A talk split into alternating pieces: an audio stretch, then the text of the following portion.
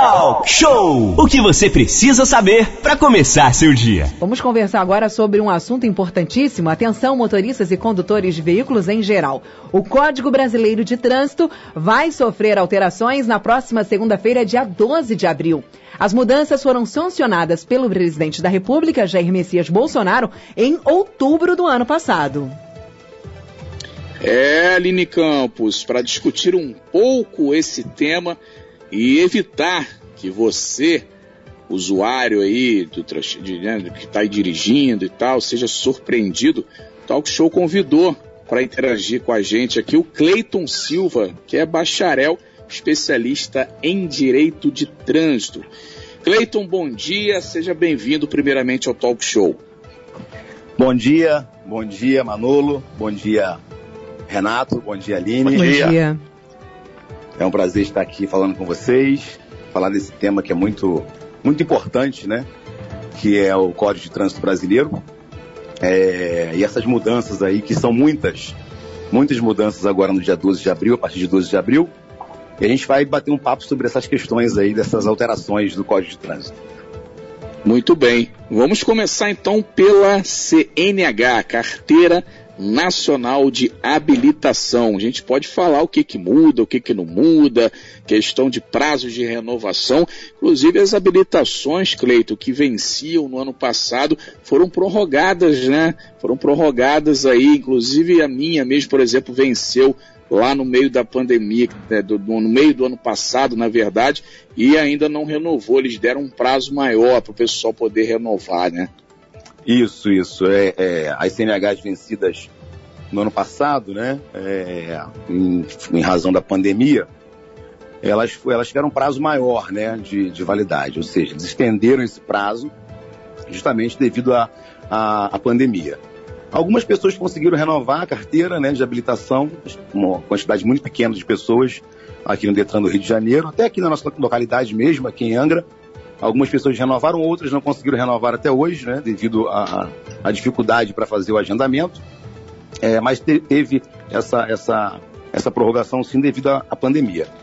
Bom, o que muda agora, né, com o advento da Lei 14.071, que vai entrar em vigor agora no dia 12 de abril, em relação à, à validade da CNH, a gente tem aí o, o prazo bem, é, bem maior né, do que o prazo que está hoje em vigor, que são de 10 anos, né? Condutores com menos de 50 anos é, deverão renovar a habilitação com 10 anos, prazo de 10 anos. Né? Os condutores, é isso antes, agora está em vigor 5 anos, né? E a partir de abril, então, 10 anos. Condutores com 65 anos de idade né, ou mais, na regra que está valendo hoje, 3 em 3 anos, e a partir agora do dia 12, é, de 50 a 70 anos, validade da habilitação 5 anos para esses condutores de 50 a 70 anos. E condutores é, com 70 anos ou mais, a validade vai ser de 3 em 3 anos, né, a partir de agora, do dia 12 de abril. Bom, uma questão importante nessa, nessa alteração é que, assim, é, é, a validade do, do exame, né, ele pode ser reduzido a critério do médico perito. Né? Então, assim, a regra geral é justamente essa: 10 anos, 5 anos e 3 anos. Porém, se o condutor tiver algum tipo de, de deficiência, algum tipo de, de, de problema né, que, que, dificulte a dirigibilidade, etc., e reduza é, devido ao exame, esse prazo pode ser reduzido também. Manolo.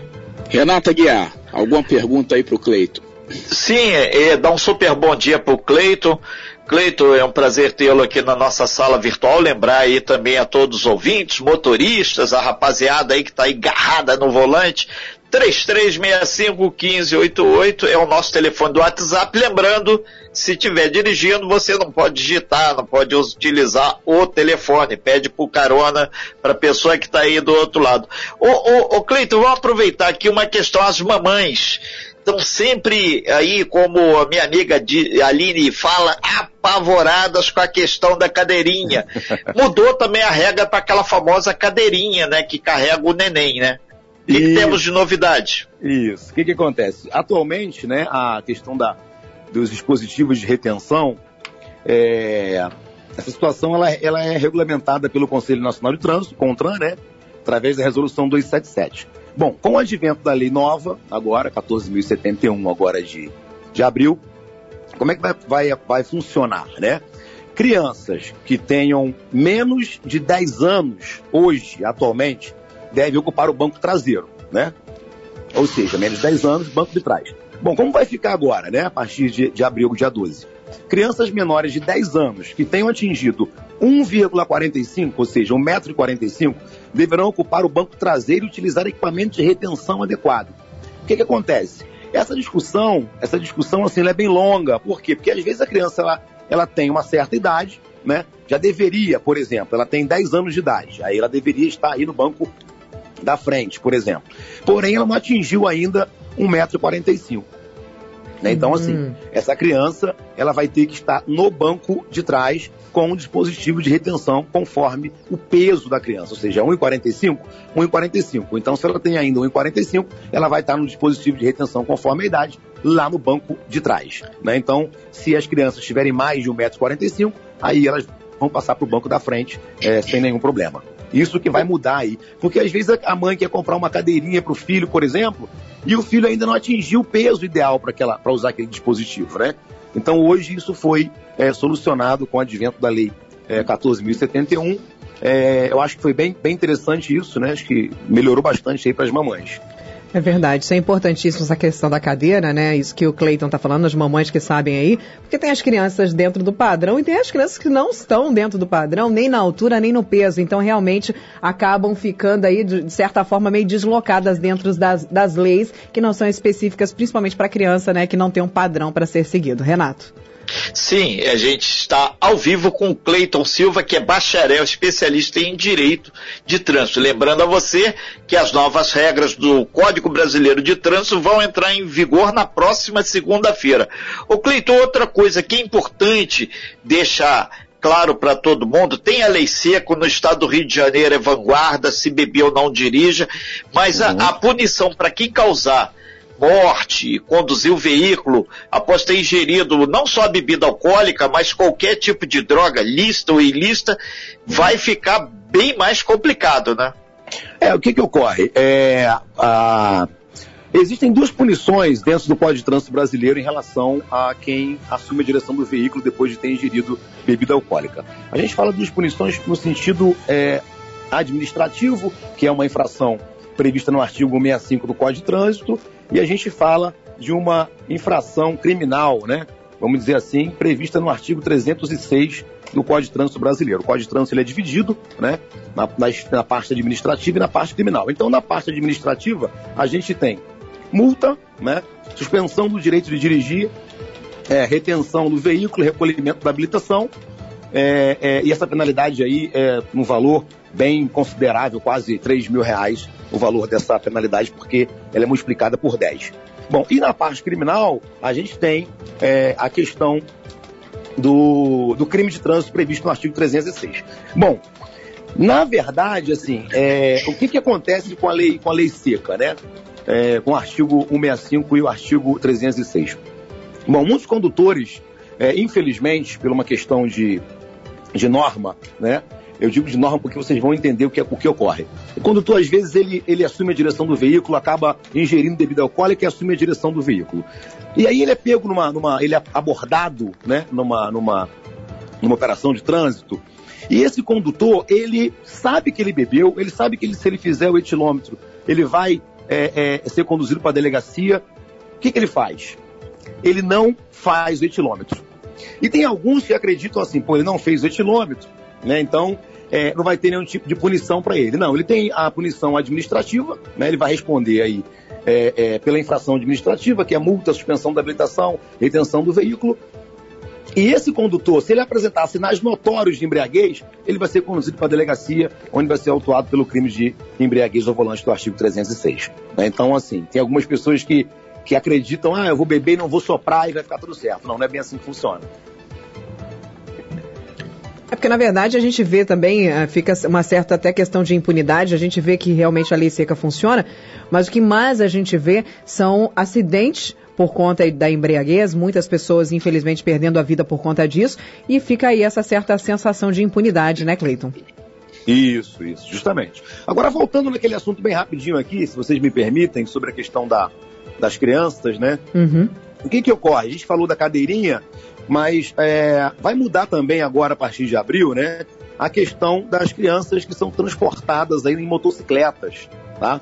Bom, como que o, que o código prevê hoje? O que, que o código de trânsito prevê hoje? Ele prevê o seguinte, a proibição né, de crianças menores de 7 anos né, ou que não tenham condições de cuidar da sua própria segurança é, sendo transportada na motocicleta. Ou seja, o pai pega uma criança, às vezes, de, de menor de 7 anos, 7 anos de idade e vai, vai levar no parque, vai passear, etc. Hoje, o Código de Trânsito, ele proíbe a criança, né, com menor de 7 anos que não tenha condições de cuidar da sua própria segurança. Bom, como é que vai ser agora a partir do dia 12? Né? A partir do dia 12 vai ser o seguinte: será proibido transportar criança menor de 10 anos ou sem condições de cuidar da própria segurança. Vamos considerar que 7 anos de idade também é uma idade bem. é, é uma pouca idade, né? Então, acho que isso é um benefício que a lei trouxe também. A criança, a partir de 10 anos de idade, é, pode ser conduzido na motocicleta.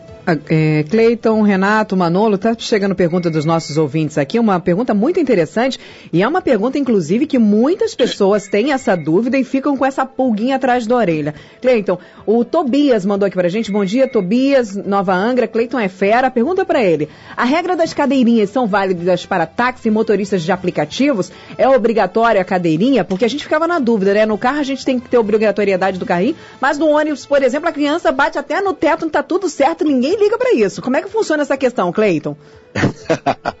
grande Tobias, manda um abraço pro Tobias aí. Tobias é um grande instrutor de trânsito também. É, então, o que, que acontece? É, tem algumas questões que precisam, inclusive nessa lei nova agora, né? Que vai entrar em vigor agora em, em, em abril, do dia 12, algumas questões que ainda precisam de regulamentação, né? É, agora, uma questão de segurança, por uma questão de segurança no transporte, no táxi, Uber, etc. Assim, tem que seguir a regra, né? Tem que seguir a regra. É, porque a gente parar para, para, para analisar, tipo, a lei, ela não trouxe, não traz é, especificando essa questão da, das cadeirinhas, né? Nesses tipos de veículos. Porém, a gente tem que entender o seguinte, que se a gente vai transportar uma criança, né? Que não atingiu ainda o, o, o, peso e a altura, né, para que fique fora do dispositivo, tem que seguir a regra. Tem que seguir a regra para que fique tudo, tudo tranquilo, tudo seguro, tá? Mas a gente ainda não tem uma, uma, uma certeza de como vai ser daqui para frente com o advento da, da nova lei. Renato. O, o Cleiton Silva, bacharel especialista em direito de trânsito, são muitas informações que estão chegando e vai começar dia 12. Uhum. É, a gente está com um tempo bastante pequeno, a gente já está agora na agulha aqui também para receber o Glauco, secretário de saúde de Angra dos Reis. A gente ia te convidar para segunda-feira, se você tiver agenda, dia 12, dia que de fato de direito começa no Brasil é, esse novo código, para a gente abrir, para fazer um pente fino, como é que está sendo as primeiras horas do código. Aí se você puder, é, sim, a gente claro. já deixa agendado. Sim, sim, claro. De público. Ah lá, não tem como recusar, hein? Já pediu por aqui, é, se ele só, disser que não. Eu só, é. eu só, queria fazer uma observação, se me permite. Sim, Cleiton. É, em relação é, ao prazo, né, que eu falei da CNH aqui, né? É, faltou uma questão muito importante, que é a, a questão dos condutores é, que são habilitados nas categorias C, D e E, né? Que são motoristas que exercem atividade remunerada, né? Que dirigem caminhões, que dirigem os ônibus aqui da nossa região, aqui de Angra, etc. Bom, é, teve uma alteração, né? O artigo foi criado, na verdade, o artigo 165B, é, que vai entrar em vigor agora dia 12. E esse artigo, ele trata o que, que, que ele diz esse artigo? Ele diz o seguinte, olha só. Para falar desse artigo, a gente tem que entender que é uma questão de segurança mesmo, tá? Olha só. Conduzir veículo para qual esteja habilitado, né, nas categorias C, D ou E, né, ou seja, categorias altas, e sem realizar o exame toxicológico previsto no parágrafo 2 do artigo 148, é, após 30 dias do vencimento do prazo estabelecido, constitui infração gravíssima. E por que, eu estou dizendo isso para vocês? Porque, olha só, essa questão do exame toxicológico, é, ela vai ter que ser feita Ou seja, vai ter que ser feito esse exame num período de dois, de dois anos e meio. Vai ter que ter a renovação desse exame de dois anos e meio em dois anos e meio. Então, condutor, motorista profissional, você que tem categoria C, D ou E, que exerce atividade remunerada, vai ter que fazer o exame toxicológico, vai ter que renovar esse exame de dois anos e meio em dois anos e meio. É por uma questão de segurança, por uma questão normativa, né? E isso é muito importante para os condutores habilitados nas categorias altas que exercem atividade remunerada. Então, assim, muito... é, a partir de agora, tem que ter cuidado com isso, fazer a renovação do exame, senão constitui infração de trânsito. Perfeito. Muito bem, Cleiton, Cleiton, ele vai voltar com a gente na segunda-feira, então, é, Cleiton Silva, bacharel, especialista em direito de trânsito, para falar sobre as mudanças, né? A semana que vem, efetivamente entrando essas novas regras aí no Código de Trânsito. Então, Cleiton vai voltar com a gente na segunda-feira. Cleiton, muito obrigado aí pela sua participação, viu? Eu que agradeço. Eu agradeço Manolo, agradeço Renato, Aline. Tem muitas perguntas aqui, viu? O pessoal é. trazendo muitas perguntas. A gente vai reunir todas essas perguntas. Vamos passar para o Cleiton na segunda-feira, então, dia 12, ele conversa com a gente. Vamos, como o Renato mesmo falou, fazer um pente fino desse assunto que interessa e bate diretamente no nosso bolso, né? Cleiton, muito obrigada pelas suas informações e a gente te aguarda na segunda-feira. Tá ótimo, tá ótimo. Muito obrigado. Vamos fazer esse trânsito mais seguro, esse trânsito melhor em Angra dos Reis. Abraço para você. Talk Show! O que você precisa saber para começar seu dia.